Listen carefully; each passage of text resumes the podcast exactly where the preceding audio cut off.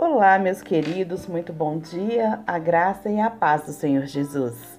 Estamos aqui para mais um devocional diário com Sara Camilo, hoje, dia 19 de novembro de 2021.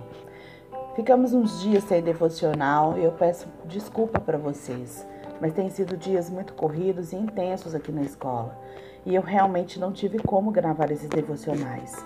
Eu peço desculpas mais uma vez, mas vou fazer o possível e o impossível para manter a regularidade do devocional. Agradeço desde já a compreensão de vocês. E vamos lá, continuar nossa história falando sobre o livro A Isca de Satanás, do John Bevere. Hoje vamos falar sobre os plantados florescerão.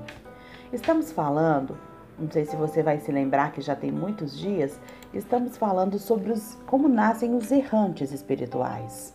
Nosso versículo foi o versículo de 1 Samuel 24, 6, 7, que diz que o Senhor me guarde de que eu faça tal coisa com o meu Senhor.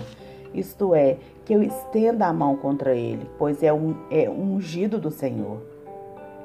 Com estas palavras, Davi conteve seus homens e não lhes permitiu que se levantasse contra Saul. Bom, é, o John Bevere aqui nesse capítulo, ele vem tratar de vários assuntos. Ele tratou, por exemplo, como que Deus pode usar líderes corruptos né, para edificação. É, vimos também que igrejas não são lanchonetes, eu não tenho que escolher pelo cardápio, né? Mas eu tenho sim que ficar na igreja em que o Senhor me plantou. E a gente viu sobre o perigoso engano. Lembram que o John Bevere ele e a esposa saíram da igreja, né? É, achando que estavam fazendo a coisa certa, mas na verdade não era o que o Senhor tinha para eles. Então, muitas vezes a gente erra, né, espiritualmente, achando que estamos fazendo certo, mas não é o propósito de Deus para nossa vida. E hoje a gente vai falar sobre os plantados florescerão. Presta atenção nisso. A Bíblia nos diz no Salmo 92:13: Plantados na casa do Senhor, florescerão nos átrios do nosso Deus.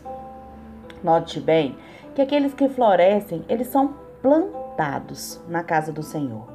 O que acontece com uma planta se a transplantarmos a cada três semanas, gente? Muitos de vocês sabem que as raízes elas vão se atrofiar e a planta vai parar de crescer ou vai parar de prosperar. E se continuarmos transplantando-a várias vezes, ela vai morrer. Muitos vão, igre... vão de igreja em igreja, de ministério em ministério, na tentativa de se aperfeiçoarem. Se Deus os coloca em um lugar onde não recebem o reconhecimento ou encorajamento que eles acham que eles têm que receber, sentem-se facilmente ofendidos. E se não concordam com o modo como as coisas são feitas naquela igreja, sentem-se ofendidos e vão embora. Quando saem, culpam a liderança, não enxergam suas próprias falhas de caráter e não percebem o mais importante. Não percebem que Deus os quer refinar e fazê-los amadurecer diante das pressões que eles enfrentam. Vamos fazer uma comparação com o exemplo que Deus nos dá, nos dá da planta, da planta, das plantas e árvores. Quando uma árvore frutífera ela é plantada, ela vai enfrentar o sol quente, as tempestades e o vento, concorda? Se uma jovem árvore ela pudesse falar, provavelmente ela diria: Por favor, tire-me daqui, ponha-me no lugar onde não haja calor, onde não haja esse calor insuportável, nem esses ventos e essa tempestade.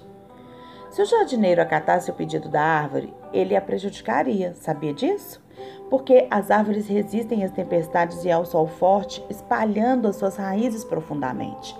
Quando vem a tempestade, quando vem a turbulência na nossa vida, a nossa raiz aumenta. E a diversidade que sofrem ali com aquele vento e com aquela tempestade são a fonte da sua grande estabilidade. São essas tempestades que fazem a raiz crescer e dar estabilidade para a árvore. A severidade dos elementos da natureza faz com que elas procurem por outra fonte de vida. Chegará o dia em que a árvore poderá enfrentar as maiores tormentas sem que sua habilidade de produzir frutos seja abalada.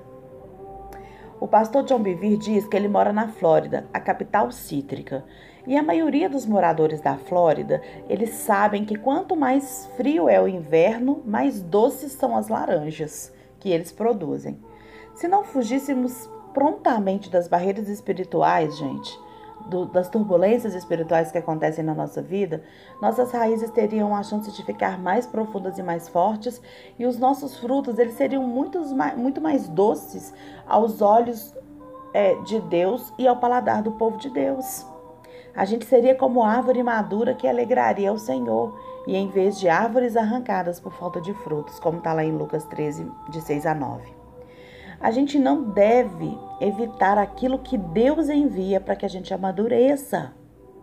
E o orgulho e a vaidade nos fazem muitas vezes é, evitar, sabe? É mais fácil a gente sair da igreja, a gente sair do ministério, do que a gente enfrentar as nossas dificuldades e a gente amadurecer.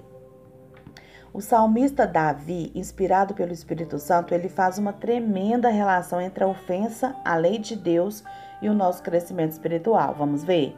No Salmo 1, de 1 a 2, ele escreve assim: Bem-aventurado o homem cujo prazer está na lei do Senhor, e na sua lei medita dia e noite.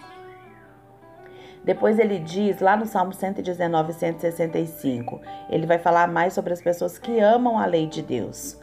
Grande paz tem os que os amam, ou têm prazer na tua lei, para eles não há tropeço. E lá no verso 3 do Salmo 1, ele finaliza assim: descreve o destino dessa pessoa que tem o prazer na lei do Senhor, que teme ao Senhor. Ele diz que ele é como árvore plantada junto à corrente de águas que no devido tempo dá o seu fruto e cuja folhagem não murcha, e tudo quanto ele faz será bem-sucedido. Em outras palavras, quando o cristão ele decide ter prazer na palavra de Deus, sabe? Mesmo em meio às diversidades que ele tá, tá passando, ele vai evitar se sentir ofendido. Se ele buscar na palavra, sabe? Se ele buscar compreensão e entendimento, ele vai ter maturidade para passar pelas adversidades que ele vai sofrer na vida e vai evitar de se sentir ofendido. Ele sempre será como a árvore cujas raízes elas ficam mais profundas, as quais o Espírito Santo providencia força e alimento. O seu espírito será profundamente irrigado diretamente do poço de Deus. E isso fará com que essa pessoa amadureça a ponto de a adversidade se tornar, sabe o que? Um catalisador de frutos. Ou seja, a adversidade vai fazer seus frutos serem mais doces, em vez de trazer ofensa e amargura para sua vida. Aleluia. E agora a gente já pode compreender melhor a interpretação de Jesus sobre a parábola do semeador. Só que hoje nós não vamos falar dela não, nós vamos deixar para amanhã, tá bom? Porque senão vai ficar muito grande o nosso áudio. Mas que a gente possa pensar sobre isso, que a gente possa pensar sobre o que Deus é, que Deus planta a gente nos lugares, mas a escolha de ficar plantado nesse lugar é nossa. Sabe por quê? Porque em qualquer lugar que a gente for plantado, a gente vai ter diversidade.